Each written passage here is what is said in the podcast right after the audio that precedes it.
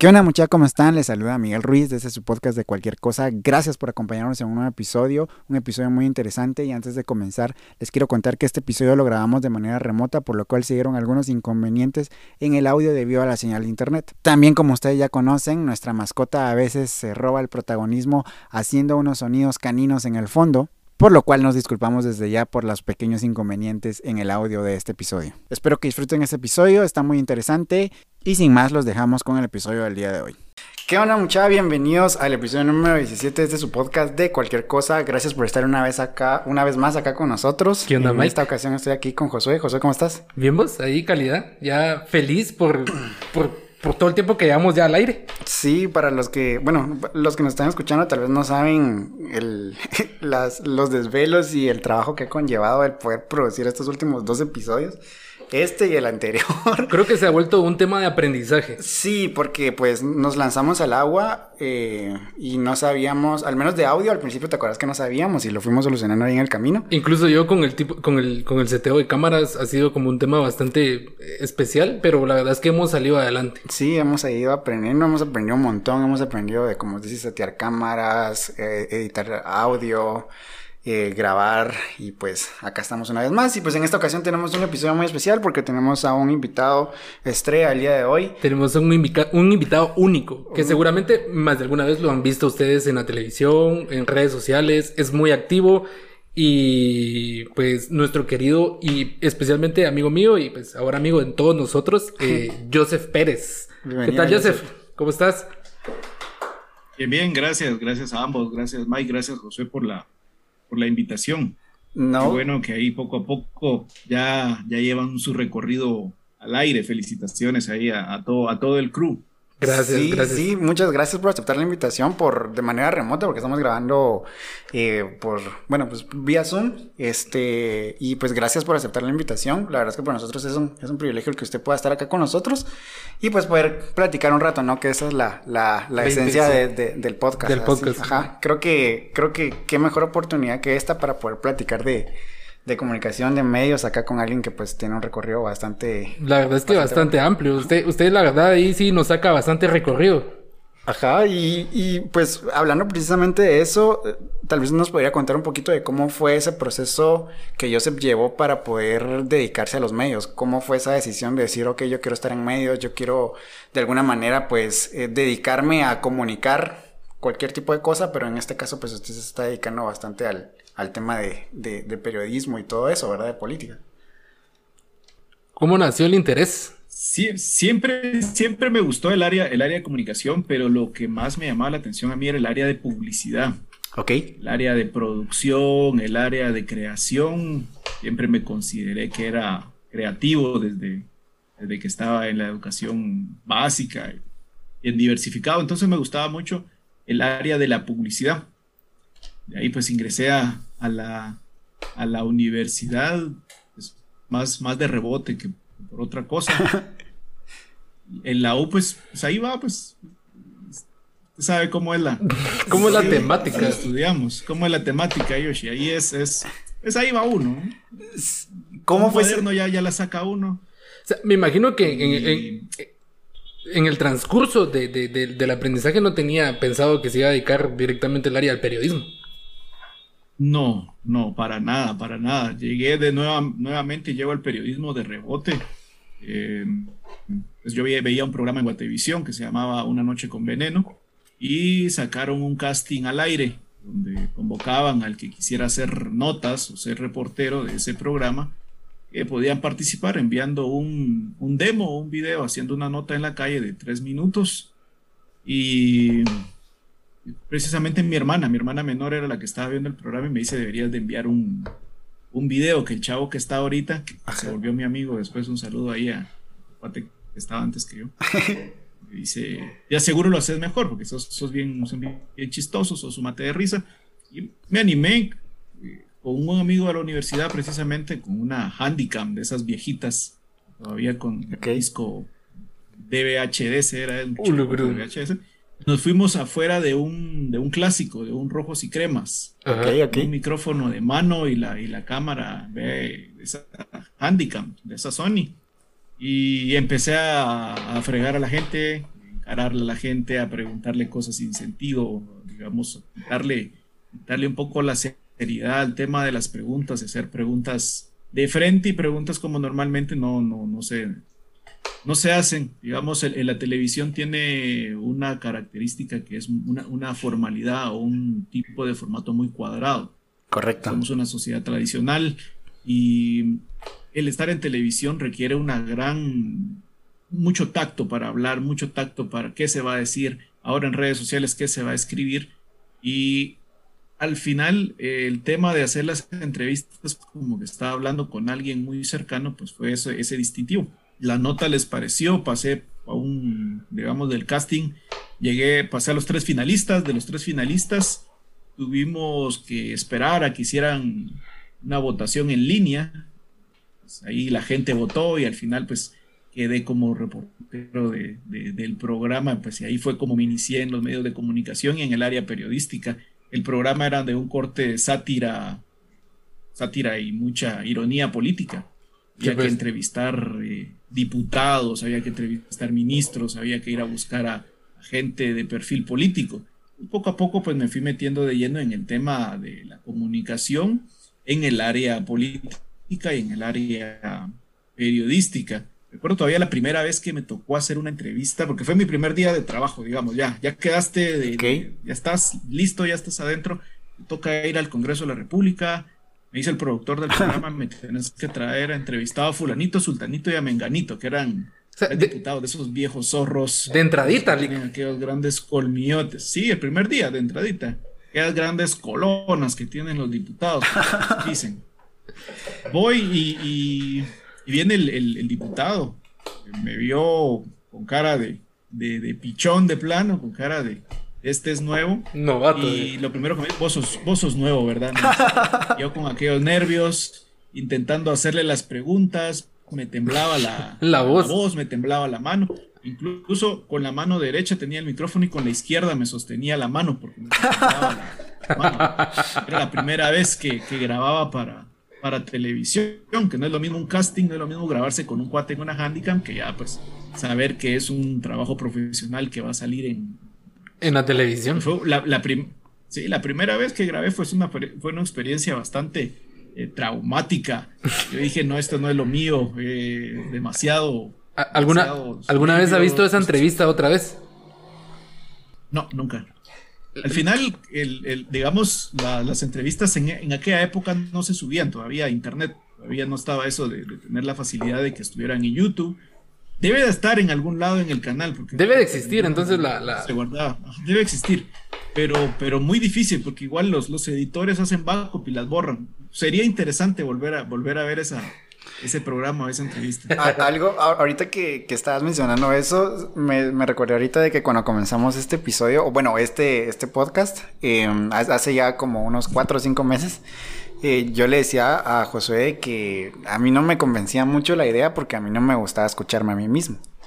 Y cuando comenzamos con los primeros dos episodios, para mí era un martirio el sacar el, el, documento de audio, el archivo de audio, y, meterlo a la computadora y escucharlo para poder auto, para poder editarlo, ¿no? Y poder eh, eh, hacer lo que se le tiene que hacer a un audio antes de subirlo.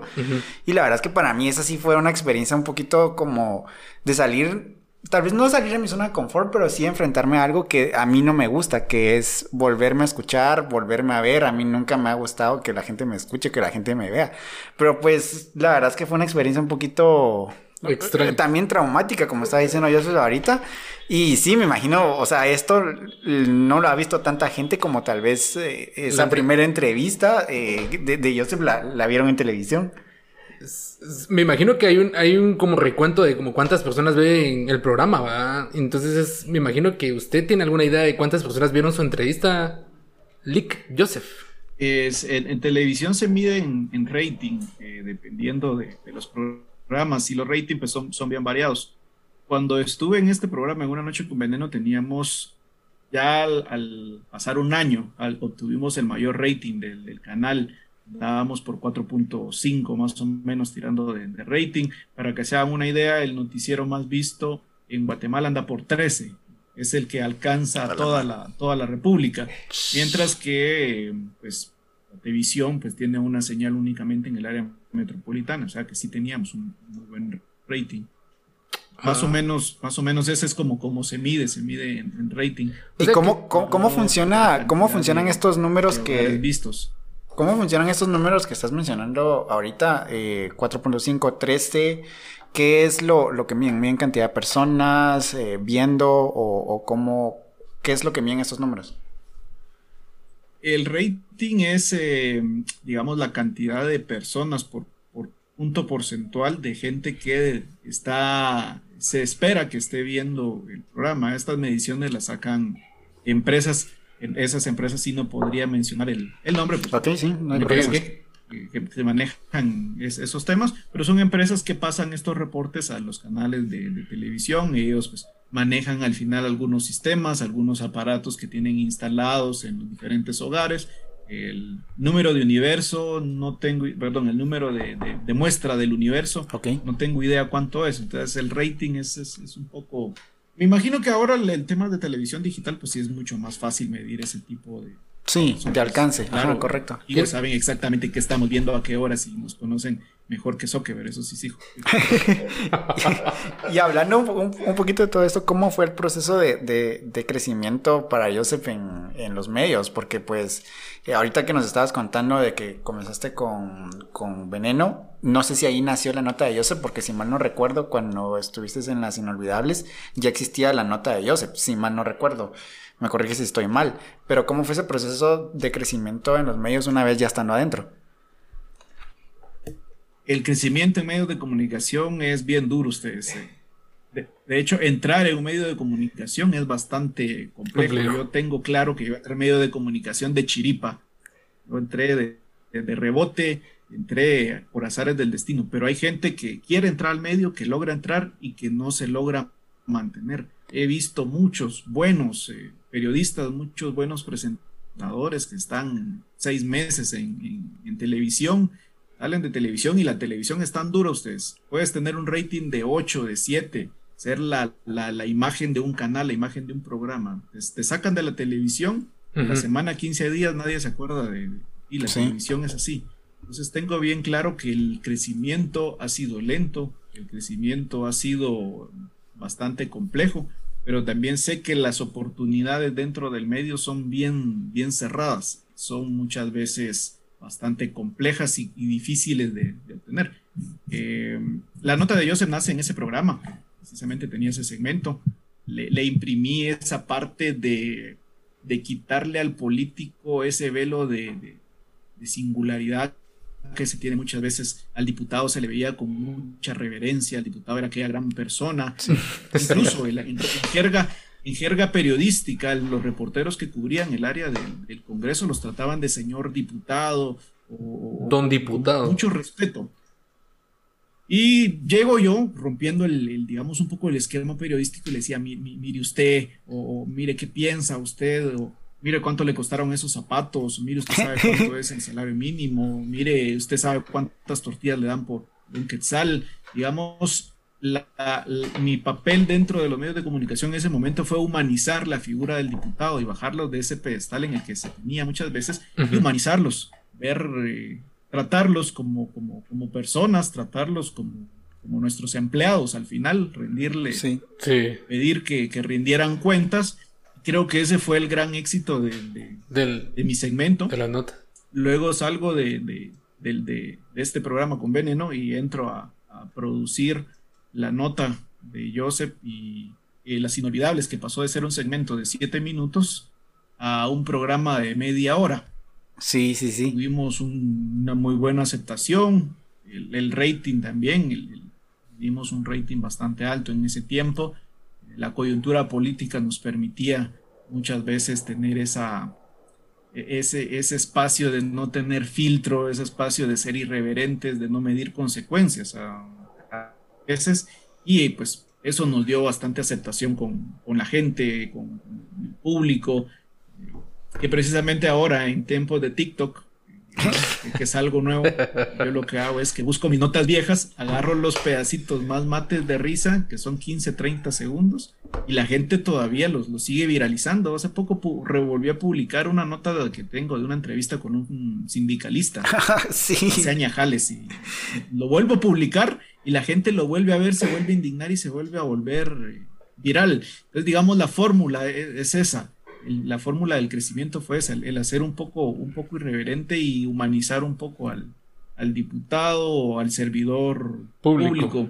Luego de eso, pues paso a, TV Azteca, dejo las inolvidables y, paso a TV Azteca.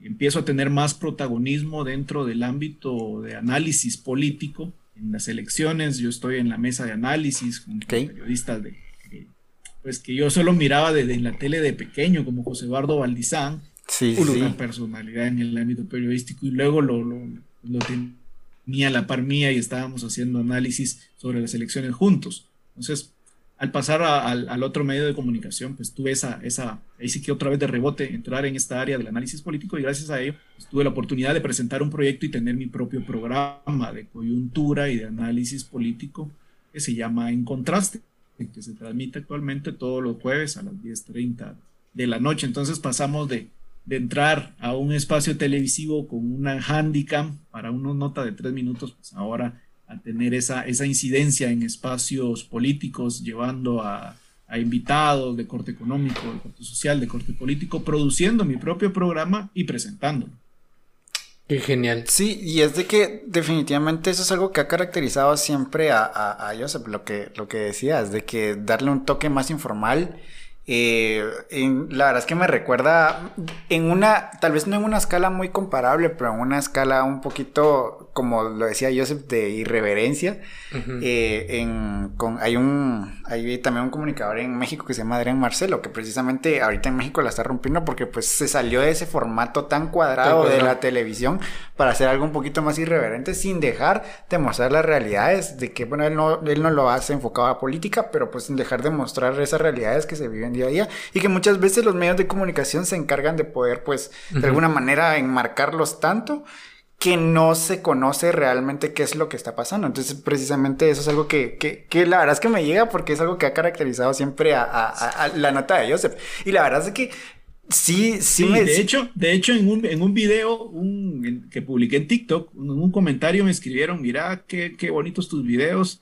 Sos el, el Adrián Marcelo de, de Guatemala. A lo que yo le contesté, no, Adrián Marcelo es el José Pérez. es una muy buena respuesta, la verdad. O sea, sí has visto. Con toda, con toda humildad. Llevo más tiempo en esto, ¿no? Sí, con sí. toda humildad llevo más tiempo. Entonces... Disculpa mi ciela, le faltó decir al final. no, claro, claro, claro que sí. Entonces, sí has, sí has visto el. ¿Cómo se llama? las producciones de Adrián Marcelo. Sí, sí, sí. De hecho, a raíz de que me hicieron ese comentario, me puse a ver su canal de TikTok y sí, sí, sí, es, es, digamos, la parte esta que tiene con diputados es, es bastante. Ah, sí, sí, sí, es que es bien interesante, la verdad, como, como te estaba diciendo, él tal vez no se enfoca tanto a política, pero sin embargo creo que es un estilo muy parecido. Y la verdad es que otra cosa que me parece muy impresionante es de que dentro de los medios de comunicación eh, a, nivel de Guatemala, yo no he visto que em, alguien pueda trascender su marca más allá de un canal de televisión en específico, porque la nota de Joseph se volvió literalmente algo tuyo. ¿Cómo fue ese proceso para venir a decir, le voy a poner esto en la nota de Joseph y me lo llevo a donde yo vaya? Porque eso es algo que ya nadie te lo puede quitar. Porque, por ejemplo, si viene, eh, si hay un programa, saca un programa en X canal de televisión y se llama de tal manera, lo hacen el match. Muy probablemente, si no les parece la persona que está presentando ese programa, para no dejarlo morir, van a traer a otra persona. Pero la nota de Joseph ya no se la pueden quitar. ¿Cómo fue ese proceso para poder armar prácticamente una marca propia y poder decir, ok, esto es mío y me lo llevo a donde yo quiera ir. Yo creo que algo, y quiero hacer eh, un añadir algo, algo que se fue con la nota fue la barba, creo yo. O sea, junto con, fue la imagen de la barba, porque todo es, es, la barba icónica. Sí, como me fregaban con, con el tema de, de, la barba. Incluso algunos productores me decían que no, mira, te tenés que, que rasurar porque un tiempo que cargaba la barba como de, de 10 centímetros. Pues, no, igual la barba no se va de la barba así. Creo que la, la creación de, de este segmento, creo que al final no fui yo el que lo hizo, fue, fue la gente la, que empezó a, seguir el, el, segmento como tal dentro de los programas. Entonces, pues eso mismo hizo la, creó la necesidad de que tuviera pues, un, espacio en Facebook, eh, donde, donde la gente pudiera ubicar las, las notas, tener su propio espacio o crear contenido específico para ese espacio de, de la nota de Joseph fuera de los, de los canales.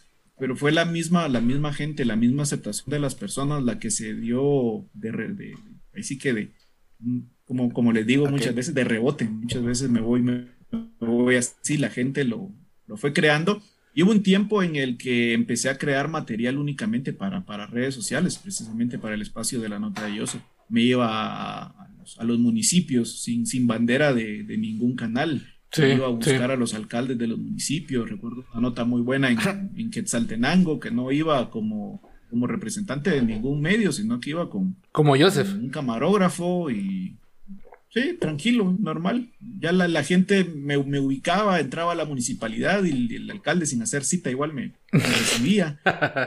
y tengo, tengo, tengo muy buenos recuerdos de esa, de esa nota porque Luego de que entrevisto al alcalde y le pregunto que cómo están las calles, que cómo está el tema del alumbrado, que cómo está el tema de las inundaciones, que los que están viendo en Quetzaltenango saben que el tema de las inundaciones en Quetzaltenango es, es tremendo. Sí. Es el alcalde, no, todo bien, que aquí estamos trabajando, que hay, ya bachamos, eh, ya nos está inundando la gente.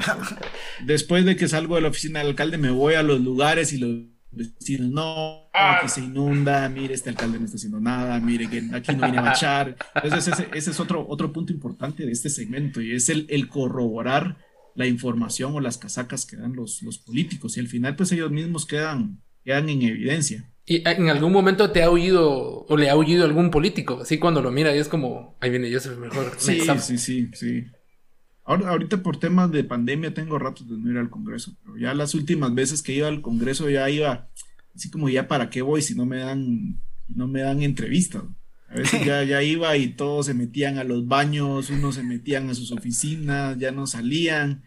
ya así como que ya también ya, ya no, ya no, ya no tiene chiste, pues, porque ya al final, pues la, ya no, porque los mismos políticos ya no daban su, ya no querían dar, dar declaraciones. ¿Y cuál, cuál es el, el, hablando de un tema un poquito más intrapersonal, cuál, qué es lo que crees que le ayuda a Joseph para poder hacer este tipo de reportajes, este tipo de notas? Que es, la verdad es de que para una persona tal vez normal, entre comillas, puede ser un poquito incómodo. La verdad es de que a veces a uno, cuando tal vez está haciendo cola y ve que alguien se, se, se mete, enfrente, mejor es complicado decirle... me da pena.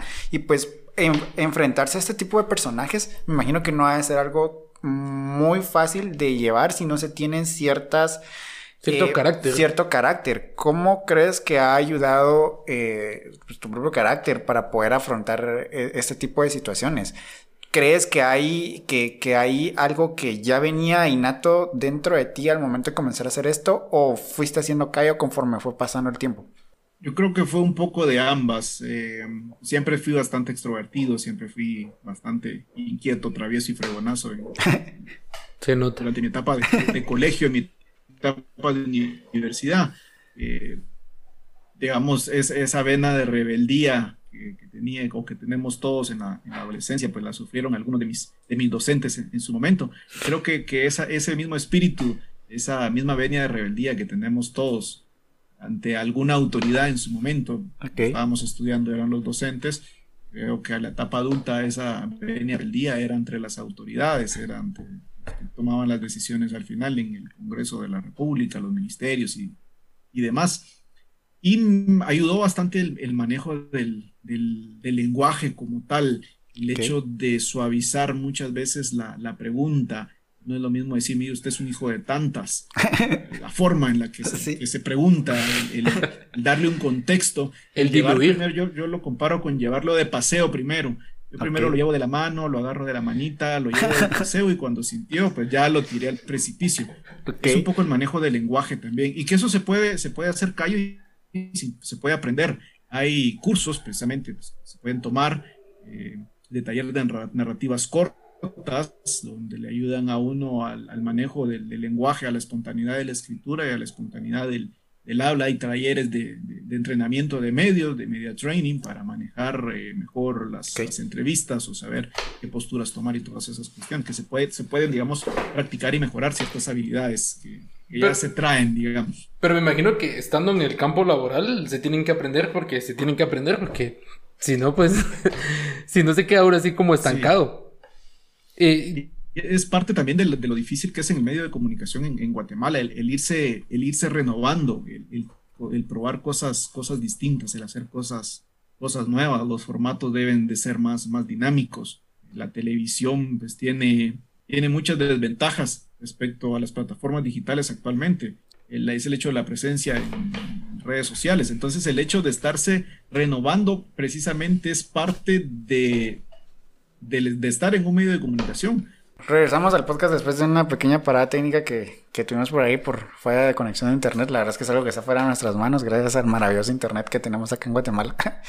Pero nos estabas contando pues eh, precisamente de cómo es que se tiene que ir renovando el formato, de cómo es que se tiene que ir evolucionando y eh, bueno, las personas que están en los medios tienen que ir pues haciendo este trabajo de poder renovar ese formato, renovar el contenido para que la gente se enganche. Y aquí viene mi otra pregunta, y es de que, ¿cuál es el proceso creativo para poder crear, en este caso pues podría ser la nota de Joseph o cualquier otro segmento, cuál es ese proceso creativo que hay detrás en cuestión de decir, ok, vamos a hablar de esto, vamos a tener a ciertas personas invitados o voy a ir a tal lugar. ¿Cuál es el proceso que hay detrás de eso o es totalmente espontáneo? No, es un proceso de, producción, precisamente se le llama así, proceso de, producción. Digamos, para hacerles más, más, un ejemplo más, más puntual, estamos en el caso del programa de, En Contraste, que es un tema, es un programa de análisis político.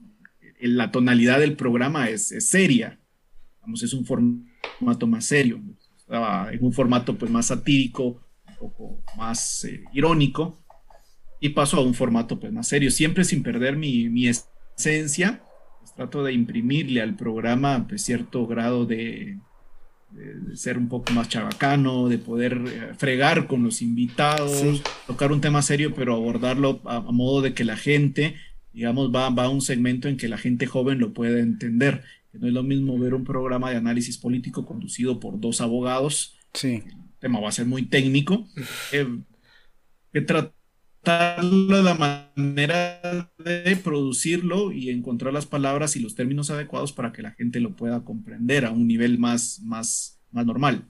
En ese sentido, pues sí, hacemos un proceso de, de producción una semana antes, se selecciona el tema, hago una investigación por medio de, redes, ¿verdad? Una investigación sobre, sobre el tema, consulto diferentes fuentes, hablo con diferentes eh, fuentes de información, es decir, expertos en el tema para que me resuelvan algunas dudas, me empapo lo más posible del, tema que voy a hablar, hago un guion, digamos, se, redacta una, una escaleta o un guion del, programa, hablo con los invitados, les platico del, tema a los, a los invitados y dentro de, esta preproducción pues ya se tiene todo, todo el contenido. Siempre he dicho que los periodistas al final somos un océano de conocimiento, tenemos que saber de todo. Sí, definitivamente. Es un océano así de profundo, mira, así de profundo el océano. Porque sabemos lo básico, lo muy, muy, muy básico de muchos, muchos temas. Por eso que, dicen, ah, no, pero es que este periodista, ¿por qué opina de economía? ¿Por qué opina de, política? ¿Por qué opina de, de deporte? Que sabemos un poco de cada cosa porque el mismo medio nos, nos, pide El, estar constantemente aprendiendo y el estar constantemente investigando. Entonces sí se hace un proceso de, investigación y un proceso de preparación previo, igual con la nota, con las notas iguales, habían los, los, chistes o los, digamos, las preguntas más difíciles, yo ya las llevaba, yo las llevaba preparadas, pues no, no, es, no, es, no es que fuera a improvisar, aunque algunas sí salen improvisadas. ¿Hay, algo, ¿hay algún porcentaje de... La norma. ¿Hay algún porcentaje de improvisación? Eh, hablando eh, meramente de la nota de ellos, ¿hay un porcentaje de improvisación eh, al momento de realizarlas?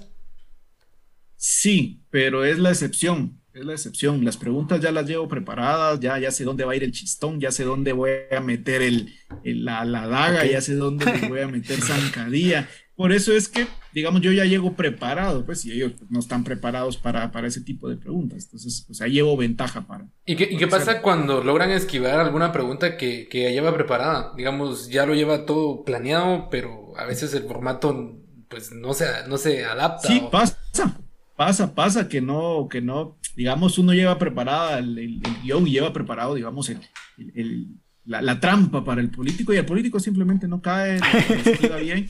Pues para eso lleva un guion, uno preparado, y si no cae a la primera, cae a la segunda, o cae a la tercera, o cae a la cuarta, y si no cae ese, cae el siguiente. Ok. Entonces, es, un, poco, un poco prueba y error. Y si no, no sale la nota. La nota tiene que salir sí o sí, que eso es lo más, lo más difícil. Yo, yo creo que precisamente eso es algo que se vio muy marcado en, en la nota que hiciste, eh, que mencionaste ahorita al inicio, que fue con el, con el líder sindical, Joel Acevedo. que para mí ha sido una de las más incómodas o de las más fuertes que he visto que has hecho. Un hitazo, Ajá, porque la verdad es que, eh, o sea, hablando lo que es, ese tipo es, es, la verdad es que tiene talento para hacer lo que hace, la verdad. O sea, perdón. O sea, yo sé que es un descarado o lo que sea, pero tiene talento para hacer lo que hace.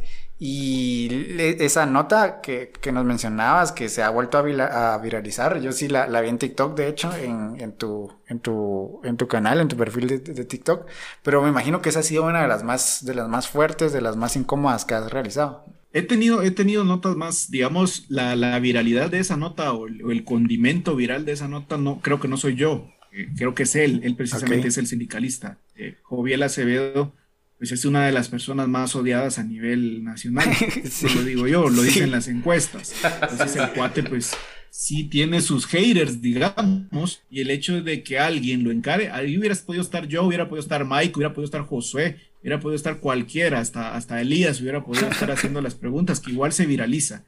Ah, digamos, el condimento ahí no, no fui. Obviamente, pues yo le metí su, su salita y su, su, salsa. su sazón al, al, hacerle las preguntas que normalmente no se le hacen al sindicalista, que es donde trabaja. Pues una pregunta tan simple. sindical, sí, la verdad es que trabaja. Hablando de, de, de, esa salsa que usted le pone a las entrevistas y todo eso, ¿en algún momento ha pensado salirse un poquito del contexto de periodismo y tirarse un tema como stand-up o algo así, ya que tiene ese, ese feeling en, a la hora de, Sí, sí, tuve, tuve una, digamos, tuve un arranque, un tiempo, una temporada y hablé con, con uno de los mayores exponentes del stand-up en, Guatemala, tuvimos una, una reunión, él me invitó a uno de los, de los shows que él organiza. Eh, empezamos a trabajar en un script para, para tener un, un, show de stand-up, pero lamentablemente mi, en, ese momento mi, mi tiempo y, el hecho de dedicarme a dedicarle tiempo a este proceso de creación de un show de stand-up, no lo pude, no pude balancear mi, mi tiempo, mis actividades profesionales con dedicarle el tiempo al stand-up. Sí tengo esa, esa, esa inquietud y me imagino que en algún momento sí lo, lo, voy a hacer. Me gustaría hacer, tengo muy buenas historias que contar. al final eso es el stand-up, historias de que contar. Entonces tengo muy buenas historias que contar sobre el tema, sobre el tema político. Y, y sí, en algún momento pienso, pienso hacerlo, ojalá se, ojalá se dé. Piensa sacar, y piensa sacar su, su show, entonces lo va a subir en podcast, no lo manda. Sí, no, de, hecho la, idea, la idea era hacerlo, hacerlo en vivo, tener, tener ser un estando como tal en vivo. Hasta, la, hasta la locación. Sería lo ideal que, que ya, ya, ya, pase este tema de pandemia para tener público y toda la onda. Claro, claro, sí, sí. ¿Tienes algo? La inquietud, pero sí, sí es algo, algo que, que me interesaría hacer. ¿Tienes algún referente en cuanto a stand-up? Eh, mencionabas ahorita acá a este personaje en Guatemala o también fuera de, Guatemala. yo creo que la escena está más fuerte que está bien ahorita, es en Estados Unidos. También en México se está dando pues bastante fuerte. ¿Tienes algún referente en, cuanto a esta escena? Digamos en tema político, eh, está Trevor Noah, que es muy, muy bueno. Es Estados Unidos, en, México, pues he visto los stand que hace este Chumel, Chumel Torres. Sí. Vamos que es en el área política, política también. A nivel nacional, pues Elvin Mexicanos, que es el, referente a nivel, a nivel nacional, pues tengo la, oportunidad de, haber platicado y tener este, este proyecto en stand-by. Esos serían los, bueno, a nivel político, de ahí pues están aquellos monstruos del stand como Dave Chappelle, como el, acaba de sacar el Closer, que es un mate de risa y con razón lo, lo, censuraron o lo quieren cancelar. Sí, no, sí. y yo la verdad es de que... Trasquilando a medio mundo, pues, y, con, viendo, viendo el, el, alcance que ahorita ya, ya ha tenido Dave Chappelle, porque pues, sacó su, su especial de, Netflix, algo que me doy cuenta de él es de que pues ya llega un punto en el cual a él ya no le interesa pasarse llevando a quien se tenga que llevar, porque ya, ya llega a un nivel en el que realmente sabe qué audiencia va a tener. Él ahora lo que quiere hacer pues es un poquito más de protesta y, lo hace de, o sea, el stand-up es una, es un, es un medio por el cual pues se puede dar voz a ciertos mensajes que pues como mencionábamos no son muy fáciles de tocar desde un punto de vista muy cuadrado. Yo, yo bueno, yo no podría decir que soy un, un experto en, en, en escuchar stand-up, pero para mí Franco Escamilla es, que es muy bueno. sí, de lo que conozco es muy bueno. Y precisamente algo, algo que los estandoperos hacen mucho énfasis es, en el tema del hate. Y yo me imagino que pues haciendo el trabajo periodístico también se recibe mucho hate, no solamente de parte del público, que pues muchas veces es de donde más espera el hate, pero también de las mismas personas que son abordadas en las entrevistas, en las notas ¿Cómo has manejado tú el tema de hate?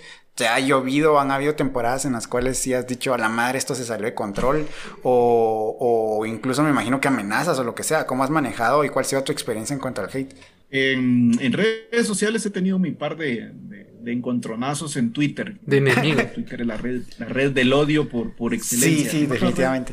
En redes sociales pues no he tenido, no he tenido haters, digamos por el tipo de trabajo periodístico, el tipo de notas o el tipo de contenido que, genero, pues la gente le, me, echa, palmas. Y serán uno, uno que otro pues afiliado al sindicato de Joviel que escribe no, que, aquel trabajador de la MUNI político que escribe sí el trabajador de la MUNI ahí que no que, que, está subiendo fotos de los cepos que no sé Mañana... en general digamos la gente tiene muy buena muy buena aceptación del trabajo que hago en cuanto a temas de, censura o temas de, amenazas, sí tuve un par de problemas hace, hace bastantes años. Cuando empezábamos en esto de, la televisión, pues eran, digamos, yo, yo, tenía, yo tenía, estaba en mis veintitantos, la parte de medir consecuencias, pues no, no, ese filtro no lo tenía instalado todavía. Pues igual andaba como que era haciendo y deshaciendo y eh, enfrentando y confrontando a personas pues, que al final pues sí son, son, son peligrosas, pues tienen, tienen mucho poder o, son gente que puede llegar a, tener eh, represalias contra uno. La, manejamos de la, de la, mejor manera, producción del, del canal pues, me, me, ayudó bastante con, con, el tema y pues desde ahí no, no ha pasado siempre, siempre he estado con, con eso, yo, yo, lo digo en, otras ocasiones, que, qué bueno que cuando la gente me encuentra en la calle, nunca es para reclamarme o nunca ha sido para amenazarme o para, para amedrentarme, sino que cada vez que alguien me reconoce en la calle es para felicitarme, para decirme, mira, qué buena tu nota. Yo tengo un recuerdo con usted y creo que ahí difiere un poco porque creo que el señor que, que reparó la licuadora debe estar todavía bravo con, con nosotros. No, ese, sí fue un tema, un tema de, uno en, varios. No, ahí él era, él era el, el afectado. Ya, yo no, ya no he hecho ese, ese tipo de, notas, porque sí, la producción, digamos, y todo el tiempo que se genera para hacer ese tipo de notas, pues sí es más, más complicado, pero muy buena esa, esa, experiencia. Recuerdo bien eh, que sí, eh. ese señor Seguro, yo, yo fijo por esa, por esa parte de la zona 1, ya no, ya no Ya no paso, ya no Por ahí no voy a ser que me iba a encontrar, porque por ahí ya no paso. Que le tire la cuchilla a la licuadora o algo así, porque. Sí, no. No, algo que esté afiliando, está afilando machetes por ahí también el señor, no veo por ahí sí, sí. Para, para, los que no sepan el contexto de, de, la conversación es de que pues hace, hace algunos años ustedes dos grabaron pues una nota en la cual el objetivo era poder desvelar a los trabajadores honestos y los deshonestos, ¿verdad? que se da mucho el caso, la verdad es de que, que fue muy bueno la nota porque pues, o sea... La, la idea nació con hacerlo con los talleres mecánicos. Ok estos cuates de los talleres que sabemos que, que sí son bien, no todos, pues, pero seguro los que nos están viendo, o si llega alguno, pues no todos los mecánicos son tranzas, pero sí hay algunos que sí son tranzas y se aprovechan de la gente. La idea nació precisamente buscar un taller mecánico, pero digamos era mucho más complejo arruinar un carro con algo fácil que, arruinar una licuadora, que era solo zafarle un, cable. Pues, ese, tipo de cosas precisamente es, es, es eso, es el, el, el innovar, el, eso, nunca se había visto, o eso nunca lo había visto yo en televisión acá en Guatemala, dice la gente, y que, bueno, que sigan haciendo. Sí, fue... el hate llega de un grupo pequeño de personas. ok. Sindicato, sindicato de, electricistas de la zona 1. y precisamente pues hablando de todo esto, hace, hace poco vi que pusiste un tweet que la verdad es que me gustó bastante, porque mencionaste ahorita el tema de ser cancelado en redes sociales y todo esto que pues ahorita alguien que tal vez no tiene mayor alcance dice algo que está mal y se lo come en vivo, no digamos alguien que tiene un alcance un poquito más, más, más grande. Vi un tweet que pusiste que dice la cultura de la cancelación, los dueños de la verdad linchan digitalmente a todo aquel que ose pensar diferente. Predican tolerancia pero no son intolerantes y pues incoherentes, ¿no? ¿Cómo, cómo has visto acá o te ha tocado vivir de primera mano el tema de la cancelación en redes sociales o a personas que tal vez conoces y que están alrededor tuyo? Sí, el tema de la cancelación digital no es un fenómeno nacional, pues es un fenómeno global. El tema de bullying cibernético y, la cancelación completa. Dave Chappelle, precisamente, a punto de ser cancelado de, todos lados. Hemos visto muchos eh, grandes exponentes del, mundo de, los medios de comunicación que con una frase fuera de contexto o con un comentario eh, a una minoría se cree o se piensa que le fue vulnerado algún derecho o que fue menospreciado en algún momento lo que dice, pues son automáticamente cancelados completamente, el hate, el bullying y esas cuestiones. Eh, me, ha tocado, me ha tocado verlo mucho en, en Twitter. Yo soy bastante, bastante tuitero.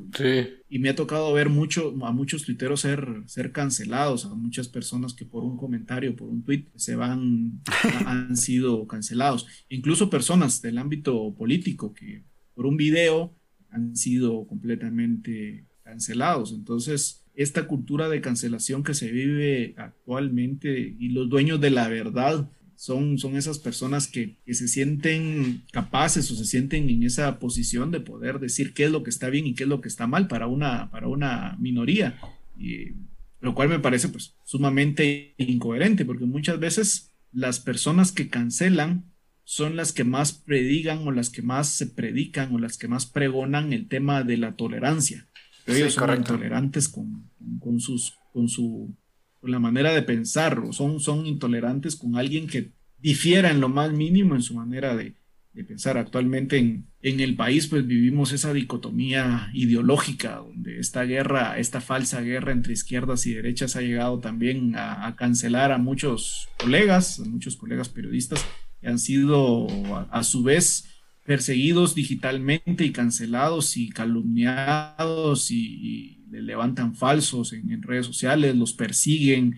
Hay, digamos, esto que le estoy hablando ya, ya no es solo la cancelación como tal, digamos, ya es una estructura hasta cierto punto criminal que se dedica a desprestigiar o a matar digitalmente y la reputación de las, de las personas. Y eso me parece a mí, al final, es, a nadie o cualquiera le puede pasar y nadie se merece que le pase eso. Sí, definitivamente ya llevándolo al tema político, hay una agenda detrás de cualquier tipo de, de, cancelación, es algo que pues acá se ve muy, muy intenso, pero pues sí, precisamente te lo preguntaba porque pues tal vez acá en Guatemala no lo tenemos tan presente la, la, la cancelación en, en, medios digitales, pero pues a nivel ya internacional se han visto unas cancelaciones que uno dice la madre, o sea, y muchas veces no son ni siquiera por temas de actualidad, sino son cuando alguien salta a una escena importante, ya eh, las personas como que tienen esa especialidad de venir a Twitter, como decía yo sé porque Twitter es la cuna del hate, la verdad es que yo, a mí me encanta Twitter, pero yo sé que en Twitter está toda la, toda la gente que lo único que quiere es tirar hate. Y muchas veces eh, esas, esas, esas, cancelaciones se dan no solamente por temas de actualidad, sino cuando alguien ya va escalando a una escena un poquito más importante, la gente se pone a buscar los tweets de hace 5 o 10 años. Y uno dice, ¿qué onda con la gente? O sea, ¿en qué momento? Y a veces son personas que tienen como 40 mil, 50 mil tweets y las personas se dan la tarea de scrollear y bajar y ver qué, qué onda. Yo, yo, yo soy honesto, yo veo mucho Twitter para, para ver cosas de fútbol. O sea, me encanta ver eh, eh, eh, periodismo deportivo, entonces... Logran ahí sí la gente se tira. sí. es, de verdad es, es, es, gracioso ver las conversaciones de, de, de la gente. Porque te digo, porque perdió su equipo, porque el equipo le está yendo mal o algo así. O sea, y, y cómo un comentario de un periodista renombrado puede... Yo miro, sigo mucho a Mr. Chip y, y a la gran ese pobre le llueve, así, o sea, le llueve a Carto, a veces le termina contestando a la misma gente que, que, que le termina tirando hate. Pero sí, Twitter es una red bien tóxica. sí, es una... ¿Cómo ha sido tu experiencia en Twitter? Porque también vi que... Yo, te sigo en Twitter y vi que hace poco, no me recuerdo precisamente el tweet, pero había una persona... Bueno, me imagino que te han tocado varias personas que te comienzan a debatir por temas que nada que ver. O sea, que, que un pensamiento random y viene alguien y te dice, no, que esto no es aquí. ¿Cómo ha sido tu experiencia? Le pone coco cuando, cuando mira que le pone un comentario así sacado de contexto. No, Normalmente no contesto a los, a los trolls, no, no interactúo tampoco con cuentas anónimas ni con, ni con NetCenter. Lo que hago es que veo quién, quién, cuando, cuando veo que es muy, muy insistente, había una cuenta que me escribía cada vez que yo posteaba algo, me ponía, me, me tiraba hate y me ponía cualquier cosa fuera de, fuera de contexto o me preguntaba cosas que nada que ver. Entonces veo, veo el perfil, veo que tiene cinco seguidores, creada hace poco, entonces pues este es, este, pues, este es un net center. Que le va al Real. no, no interactuar con ellos, eh, imagínese, incluso le va al Real Madrid. Entonces, no, no, hay, no, hay, no hay nada de qué debatir en eso. Es lo que hago, pues es que lo, bloqueo. Y, y, eso precisamente es, es, es lo que se debe hacer con las personas que manejan este tipo de, cuentas de net center, que precisamente pues, ganan o, les pagan precisamente por interacción. Yo no creo haber sido nunca blanco de algún net center, no, no lo creo. Me han tirado, como he visto a colegas que sí los agarran a machetazos. Cinco, cuatro días seguidos tirándoles hate, tirándoles hate, las 100, 200 cuentas de Twitter tirándoles, comentándoles en cada cosa. Yo nunca he sido víctima de acoso de net center. Pero el consejo que, que, si alguien fue víctima de esto, pues es que, bloquee las cuentas de NetCenter y que no interactúe con, ellos. Ese consejo deberían de dárselo a Carlos Muñoz después del debate que tuvo con Diego Rosarín. No, pues que se bro, sí, no, yo, yo sé que tenemos eh, precisamente hablando de la cultura de la cancelación, pero siento que hay límites. Ya cuando te metes con, pues, en este caso, otra persona y estás afectando su vida directamente, pues ahí. Yo, yo soy honesto, yo nunca los había escuchado a ellos dos. Eh, a Carlos Muñoz un par de veces. O sea, el tema de, de, ser como emprendedor. Coach motivacional. Coach motivacional. Cuando vi el debate, eh, me causó bastante gracia la forma de que le contestaba a Diego. Pero de verdad, o sea, el, Facebook de este chatío Carlos, o sea, de estar así a un top, eh, se vino para abajo y todo era jajaja, jajaja, qué risa, ¿quién va a tomar un curso de este men? La verdad es de que te destruyen las redes sociales. no, sí, y de precisamente eso, ese, bueno, yo no empatizo con ninguno de los dos, pero ese, ese, ese debate trascendió fronteras, trascendió medios y ya incluso hasta medios muy importantes en México. No sé si estoy mal, pero creo que vi una nota de un medio aquí en Guatemala que no es tan importante. No recuerdo, no estoy seguro, pero creo que lo vi. Y yo digo, a la madre, o sea, sí trascendieron totalmente y pues a ese bro sí le cayó. Los memes, vamos, salieron unos memazos de eso. Ajá, y, precisamente es, otro tema que, me gustaría tocar para conocer tu opinión. El tema de la manipulación de, medios. Hoy en día yo me recuerdo que a, mí siempre me ha gustado el poder ojear la prensa, el poder este, estar reenterado de qué es lo que, de qué es lo que está pasando. Yo todavía me recuerdo cuando se dio todo el, tema político de la renuncia del presidente y vicepresidenta del, Partido Patriota hace mucho tiempo. Yo estaba colgado viendo las noticias, Guatevisión en ese entonces, y otros medios de comunicación, igual cuando han habido elecciones, pues yo estaba ahí tratando de estar pendiente, pero me he dado cuenta de que desde hace un par de años para acá ha cambiado un poquito la forma de, sacar las notas, porque ya eh, los medios ya no están compitiendo por ser confiables, sino por... ¿Quién saca la primicia? por quién saca la primicia por ser clics. Como has visto, no solamente acá en Guatemala creo que no se está viendo tanto eso, pero a nivel internacional sí ya se está viendo bastante el tema de manipulación de, de medios y de, también de los clics. O sea, el primero, que, el primero que lo saca es el que gana. Y ahora siento yo que se ha, eh, pues, de alguna manera comprometido la, la confiabilidad de un medio por la rapidez. ¿Cómo crees que ha estado afectando eso no solamente a nivel nacional, sino a nivel internacional también? El famoso clickbait es, yo, creo que ya es, es de cajón que lo tienen los medios digitales, porque de eso, de, eso de eso viven, pues, porque tienen que tener eh, tráfico en sus, páginas. Entonces, digamos, la forma en la que capturas a la, a, la, a la, audiencia, pues cada vez tiene que ser más cruda, tiene que ser más rápida, tiene que ser más, más grosera, tiene que ser eh, más inaudita. Y las audiencias están cambiando. Entonces, digamos, la parte de, generar eso, pues siempre lo hemos tenido en, los medios de comunicación. Lo que pasa es que ahora lo vemos en lo digital digamos, medios sensacionalistas o amarillistas que, venden, venden morbo o vende, venden sangre o venden nota roja, pues siempre lo hemos, lo hemos tenido. Lo que pasa es que ahora es otro tipo de nota roja, es otro tipo de morbo el, que vende, es otro tipo de noticia. Por ejemplo, con este cuate Oscar Isaac, cómo se hacen burla y memes, que soy 502 a cada rato está sacando artículos de, él diciendo que él es el orgullo guatemalteco y todo, para que la gente lea y la gente pueda, pueda entrar. El cuate pues ya, ya ha dicho que ni se siente guatemalteco y que no, soy 502, sigue necio, que, él es 100% chapín, que todos los días come tamalitos de chapín. Ese tipo de, cuestiones siempre, siempre los ha habido. Lo que pasa es que ahora lo vemos, lo vemos en, en lo digital lo, complejo de ahora de los medios es que precisamente tienen que dar el salto sí o sí a lo, a, lo digital. La semana pasada, si no estoy mal, La Hora dejó de circular eh, escrito, diario La Hora. Ahora es únicamente digital. Eh, Soy 502, es un diario, es un diario que nace digital. Prensa Libre ya tiene su espacio, digamos, toda la parte digital muy reforzada, lo mismo que el periódico con suscripciones eh, a nivel digital, porque las audiencias son menores y consumen la, información escrita. Que yo conozco, solo mi papá tiene suscripción a prensa escrita. De ahí, pues todos ven las prensas en, en Twitter, en sus teléfonos, en sus móviles o en, claro, en medio digital. Sí, sí, sí, sí, precisamente ya el, pues, el periódico impreso ya ya, ya, ya trascendió, ya. Voy a, voy a hacer una pregunta así más seria de lo, de lo cotidiano y es eh, dentro. Yo me recuerdo que cuando, cuando estaba haciendo clases todavía llevaba una, una clase de periodismo de investigación. Como periodista, ¿usted cree que el periodismo de investigación desapareció con, con tal de tener la, la, noticia así al instante? O sea, el, el verdadero periodismo investigativo ha desaparecido o todavía está vigente? Hay algunos periodistas, hay algunos colegas que todavía hacen periodismo investigativo, pero son muy pocos los, medios que, lo hacen. Digamos, el periodismo de investigación no, no es tan fuerte acá, no es tan fuerte acá en Guatemala, tal vez no por el hecho de, que no lo busque la gente o por el hecho del clickbait, sino porque hacer periodismo de, de investigación es riesgoso en, Guatemala.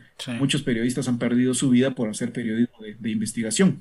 Entonces no es algo al que uno diga, ah, yo quiero hacer periodismo de investigación en Guatemala porque, eso es mi, me, gusta o porque esa es mi, mm, esa es mi motivación o, esa, o a eso me quiero dedicar. Sí los hay, hay periodistas muy buenos de investigación en Guatemala, pero no tienen la cobertura, no tienen los medios, no tienen tampoco el apoyo de medios tradicionales como tal, porque el periodismo de investigación también es periodismo de, denuncia. Y el periodismo de denuncia, a raíz de algunos acontecimientos que pasaron en la coyuntura nacional, por ahí por 2014, 2015, pues ha venido a la baja ese tipo de, espacios en medios tradicionales. Entonces, he, visto que hacen periodismo de investigación en medios independientes, donde pues tienen sus fuentes de financiamiento pues, por, otros, por otros lados, o incluso por fuentes de financiamiento propios, pero es muy poco, es muy poco. Guatemala ah, cuenta con excelentes periodistas y, sí es una lástima que no tengamos una parte fortalecida de periodismo de investigación. Y hablando de, todos estos medios tradicionales que lo estás comentando, ¿cómo, cómo has visto la escena de las fake news aquí en Guatemala? Porque pues precisamente mencionabas varios medios de comunicación que tienen ya presencia digital y yo, yo la verdad es que sí me he dado cuenta de que a veces sale una nota y a los minutos ya la borraron porque pues ni siquiera comprobaron su fuente. ¿Cómo has visto el tema de las fake news? Que precisamente ahorita en pandemia nos vino a afectar un montón. Publi News. porque, porque, ¿cómo se llama?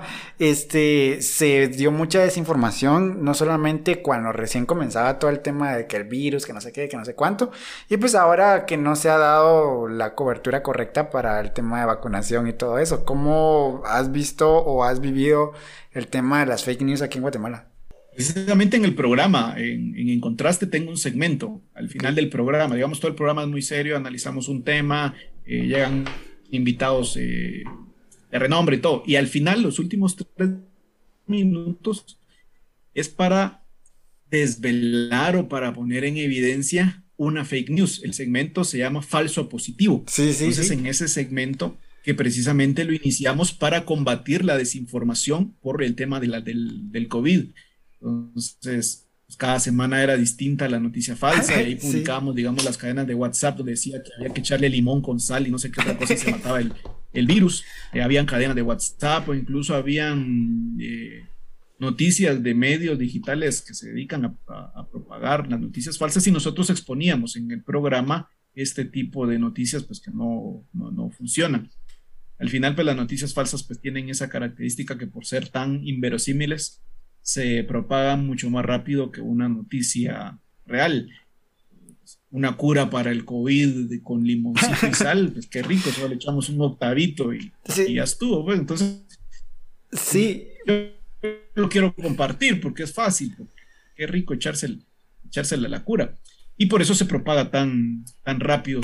Pero hay, espacios y creo que desde, cualquier espacio que tengamos nosotros debemos de combatir la, desinformación y las fake news. Desde el chat con las tías, donde suben ahí los piolins y, y, los mensajes de comparte este piolín y, vas a tener abundancia. Desde ahí creo que debemos de empezar a combatir la desinformación y las fake news. Y es que precisamente por eso era que te lo preguntaba, porque lo vi en, en, el segmento, eh, de que pues es, yo creo que es una herramienta muy saludable el poder en un medio pues un poquito que tiene más alcance, el poder tomar estos espacios para poder combatir estas, estas fake news. Y es que precisamente te lo preguntaba porque en, se, dio un caso, eh, este es un caso real de un, de un tipo que se llama Ryan Holiday.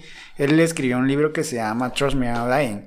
Y lo que, lo que él escribe en este libro es como una fake news se puede hacer un poquito, o sea, puede comenzar desde una persona y hacerse Teléfono, teléfono descompuesto. Ajá, gigante hasta llegar a un medio importante. Y es de que él em, tenía la tarea de promocionar una película, pero no tenían presupuesto para poder hacer este, una publicidad que tuviera cierto alcance. Entonces, ¿qué fue lo que hicieron? Fue que pusieron unas vallas en unas carreteras importantes en, en Los Ángeles y en Nueva York.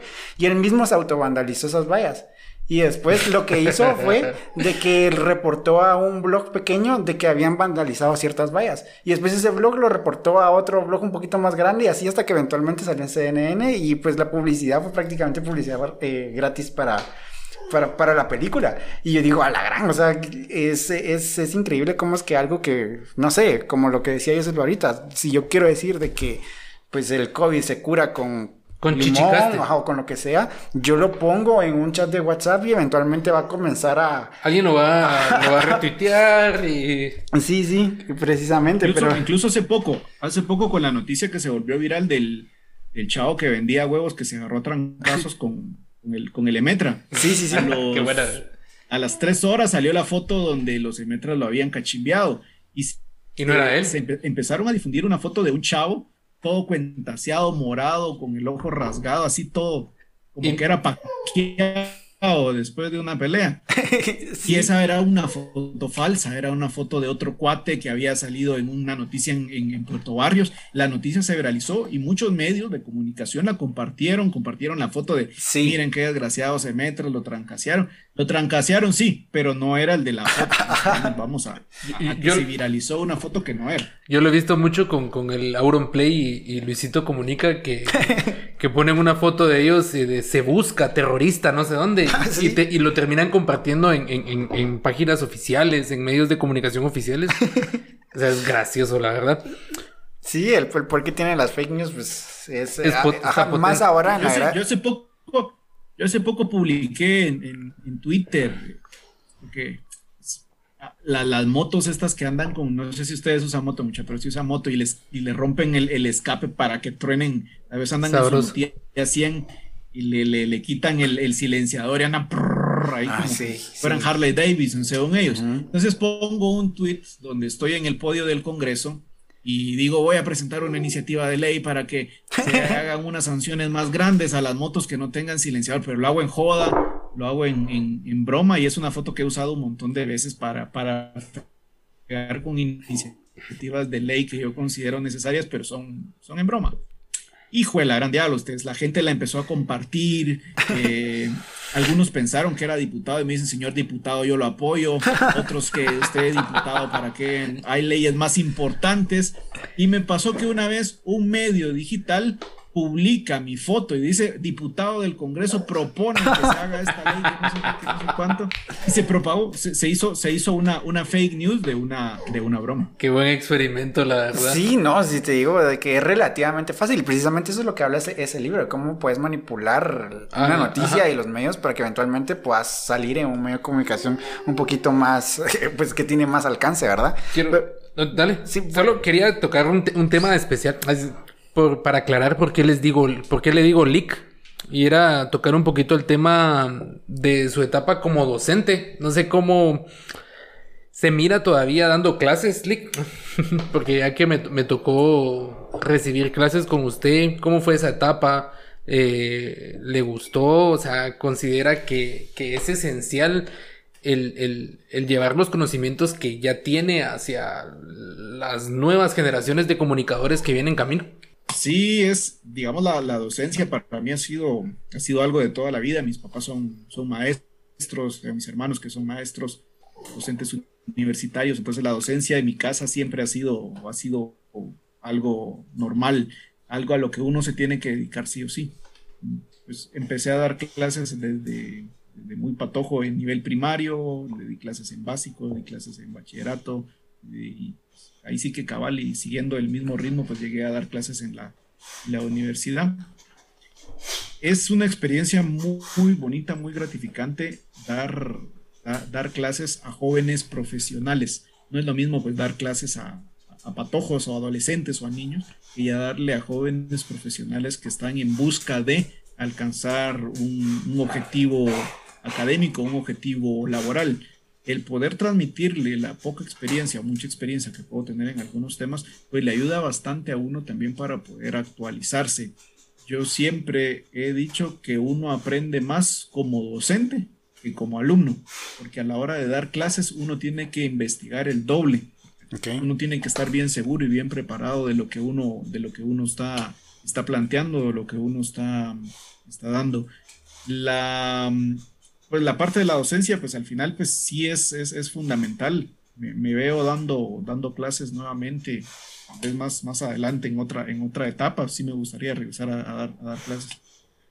Cuando ya sean presenciales, pues digitales está bien jalados. Ahorita, ahorita que, que estás mencionando eso, me recordé del tweet que te mencioné hace poco, que fue que pusiste algo acerca de, de, la, de la Universidad de San Carlos y alguien te respondió de que de que, que, nunca habías estado en la Universidad de San Carlos y le respondiste que sí, que habías dado clases ahí. Y pues todo este tipo de, de, cosas se dan en Twitter, pero sí, yo creo que pues ya llevar la docencia, en la docencia la experiencia que yo ahorita tiene, pues creo que haría mucho bien para las nuevas generaciones de futuros comunicadores, periodistas, etcétera, etcétera, que vienen pues ahorita, ¿verdad? Y ya precisamente pues para ir finalizando, ¿qué consejo le darías a una persona que en este momento se está cuestionando si lanzarse a una carrera de comunicación o que está en la carrera y la quiere abandonar? ¿Qué consejo le darías para esa, ese joven, esa señorita que pues tal vez está tambaleando, está cuestionándose si la comunicación es lo, lo, lo, de, lo de él o de lo de ella? lo bonito de la carrera de comunicación es que es bastante extensa. El campo de, la comunicación es muy amplio y hay muchas especializaciones. Definitivamente no todos podemos llegar a ser presentadores de, televisión. un canal de televisión. No todos podemos llegar a ser presentadores de noticias y tener el, noticiero prime time en el mejor canal. No todos podemos eh, estar de lleno en una agencia de comunicación, una agencia de publicidad siendo el director creativo. Por eso es lo bonito de la comunicación, que hay mucho campo de, de, aplicación y de, de trabajo. em, la comunicación corporativa, la comunicación digital, las estrategias de, de imagen pública, comunicación de relaciones públicas, comunicación de public affairs. Digamos, la comunicación es tan amplia, tan, tan grande y tan amplia, que daría hasta para sacar un podcast solo de temas de, comunicación, que de repente se animan ahí ustedes y, y, lo armamos más adelante. Claro, ahí estamos. en sí la carrera, la carrera de, de, comunicación no es, no es periodismo, no es publicidad, no es locución, es mucho más amplia. Y creo que también las universidades han fallado en ese sentido, porque los pensums son demasiado antiguos eh, los contenidos, yo, por la experiencia propia que, tengo en, dar clases en la universidad, yo miraba los pensium que tenían los docentes que estaban antes que yo y decía, no puede ser que todavía estén dando, dando este tipo de, contenido, pues si, la gente ya ni usa máquinas de escribir, por, ponerles un ejemplo, pues trabajaban libros de texto que hacían mención a esto. Entonces, el ir actualizando los pensum, el ir abriéndole la, posibilidad a los jóvenes de que vean la comunicación como algo mucho más amplio. Creo que ahí es donde, donde está el gran reto. Y, los que están estudiando actualmente la comunicación, pues vean, se pueden especializar. La comunicación es, es muy amplia. La comunicación es todas las empresas. Actualmente no hay, no hay empresa que no tenga un comunicador en sus filas. Y eso fue un boom de hace apenas cinco años. Hace ocho años no, teníamos la necesidad, las empresas no tenían la necesidad de tener, por ejemplo, a alguien de comunicación de crisis. Actualmente las empresas grandes contratan a consultores y asesores en comunicación de, crisis y hay una especialización en imagen pública y manejo de, de comunicación estratégica. Entonces esa parte profesional quitémonos un poco la venda y veamos más allá de los medios de comunicación y de ser influencer o de ser youtuber o quiero pegar en TikTok, quiero tener mi primer millón en Twitch. Eso no va a pasar ustedes, eso es uno en un millón. Auronplay y, y este Ibai son, son únicos, son irrepetibles y son, son unos, unos cracks y son unos son, son hits, pero son la excepción a la regla. Eso no va a pasar. Entonces seamos un poco más realistas. Si se van a dedicar a algo van a hacer un podcast, por ejemplo, que bien, hagan ese podcast, pero tengan otra actividad, tengan algo, tengan una... Una carrera seria. Ese, plan de, consolidación, claro. Y si ahí pues pega el podcast, pues qué bueno. Y, vamos adelante, y ahí está mi sueño, y ahí lo tengo. Pero sería más como un, como un reto personal, un hobby, o una meta donde yo me divierto y lo hago. Y así pega, pues qué bien. Pero si no, igual me divierto y, lo hago, pero igual tengo este respaldo académico porque me estoy preparando para otras, para otras actividades. El, pegar en, redes sociales es, es muy, muy poco, eh, salvo las excepciones, pero digamos lo normal no, no es eso. Sí, sí, y es de que precisamente esa fue una de las premisas con las que nosotros empezamos este podcast, que dijimos eh, que queríamos intentar algo, algo, algo nuevo, pero sí, definitivamente yo también comparto ese, ese, ese consejo que yo aceptaba. O sea, no, no tiren todo y dedíquense solo a redes sociales, ¿no? Creo que hay que tener otra, un soporte sobre el cual pues te puedas catapultar para poder hacer algo más. Sí, la comunicación es, como decía, es una carrera de estrategia, de, de, de llevar paso a paso y no solo de presentador o de TikToker o de o sea, hay muchas posibilidades en las cuales se puede desempeñar un comunicador y pues encontrarlas y, saber llevarlas es, ese proceso. Así es. Y por último, ya que mencionaste el tema, ¿qué, cómo, ¿cómo es el tema de los podcasts? Eh, ¿Consumes algún podcast o...? porque, porque la verdad es de que ha dado... De cualquier cosa. Este, boom ha sido de pues unos dos años, tres años por acá, eh, que pues se ha comenzado a dar todo este boom de los podcasts. ¿Cómo lo has visto? La, para serles sincero, no consumo ningún, ningún podcast. No, no me queda mucho tiempo libre para consumir podcast. Incluso veo muy poca televisión, no, no soy no me queda mucho tiempo para, para ver televisión. Eh, hago un podcast también con, temas polémicos y, políticos, precisamente con, con, Luis Enrique Cruz, con, Veneno tenemos un podcast, podcast que lo hago y muchas veces yo ya no lo vuelvo a ver, no, no me queda tiempo, pero, pero lo hago, digamos, saco tiempo para, para hacerlo, para grabarlo, para presentarlo, pero muchas veces ya no me queda tiempo para, para verlo. Sé que el podcast es una herramienta que es o, va a ser de, mucho boom y mucha utilidad eh, debido a la creciente demanda que hay de temas específicos. Los podcasts que tienen mayor éxito son los que se dedican a un tema en en específico, porque digamos, como hay tanta variedad, como hay tantos, eh, tantas opciones de qué escuchar a nivel nacional, a nivel internacional, digamos, el tener un nicho específico de mercado le da a uno una, una ventaja, porque tenés capturada una audiencia. Entonces, cuando ya tenés capturada tu audiencia, pues sabes cómo, cómo hablarle y sabes de qué hablarle, porque ya la tenés, ya la tenés eh, capturada. Entonces, ahí creo, creo que por ahí han ido los, los, grandes podcasts. Joe Rogan, que es el, el digamos, el, referente. El, podcast número uno del mundo. pues al tema, tema de, de, temas políticos y temas eh, polémicos. Digamos, él tiene una, una línea muy, muy bien marcada. Igual tiene sus haters y tiene sus, sus, Rogan Livers, pero digamos, el, el, tema del podcast como tal a nivel nacional sí ha tenido un, bonito boom y qué bueno que se estén animando ustedes a, tener esa presencia en, en, redes sociales para poder, pues ahí sí que empezar a hacer sus tanes en medios de comunicación y aprovechar las nuevas tecnologías que por ahí está, ahí está la audiencia, solo para, para escucharlos. Sí, así llevarle ahí, vamos, ahí vamos en el, proceso. Nos mató cuando dijo que nos, de, que nos, que nos especialicemos en algo, pero, pero ahí vamos. Y, Esa me la tiró a mí porque me dio clase. pero pues no, sí, no, eh, la verdad es que sí los podcasts han comenzado a, a pegar un montón y, y pues Veneno Cruz, Luis Enrique Cruz, si estás viendo esto, también estás invitado a venir a platicar con nosotros. es una conversación un poquito más informal, pero pues estás invitado. No se vale soñar. Ahí nos da retweet. Eh, ok, no, pero pues gracias. les doy retweet y les doy share, no hay pena. gracias por aceptar la invitación. Yo para, para mí y para el equipo de, de este podcast, pues ha sido un enorme privilegio poder platicar un poquito contigo de temas un poquito pues controversiales y otros temas un poquito más, más light y pues gracias por tu tiempo, eh, gracias por apartar, no sé cuánto tiempo llevamos acá, pero gracias por apartar un tiempo para nosotros. la pelea de Canelo, entonces. sí, estamos a tiempo todavía. así que pues nada, te deseamos nada más que lo mejor, seguimos pendientes ahí en redes sociales para ver eh, todo tu trabajo que personalmente me gusta bastante. Esperemos tenerlo en una próxima, en una próxima entrevista, o una próxima plática ya más, ya más cercana, ya aquí con un café. así es, así. Claro, claro, claro. Así que pues muchas gracias y pues a toda la gente que vio y escuchó este podcast, les, este episodio, le damos las gracias por estar una vez acá con nosotros. A nuestra, a nuestro oyente que está en Alemania, porque tenemos un oyente en Alemania, no sabemos cómo. Pues ya nos están escuchando en países, en Países Bajos, México y no me recuerdo qué otro país, pero Debe ser algún admirador de, de Mike. tiene, tiene su pegue, fíjese. Alguna alemana por ahí. Guten Tag para nuestra amiga alemana. Que se reporte, la invitamos a platicar aquí en el podcast.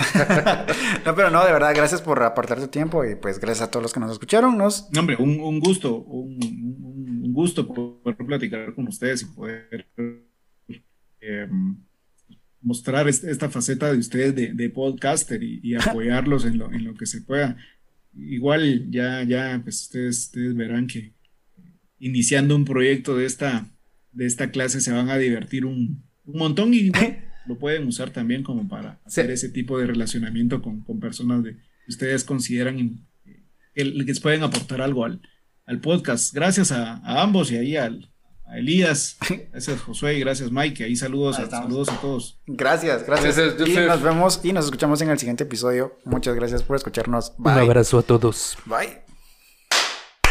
Ahí estamos. Gracias, Lick. Sí, le dio rec Elías, ¿verdad? O se le olvidó darle rec. Ah,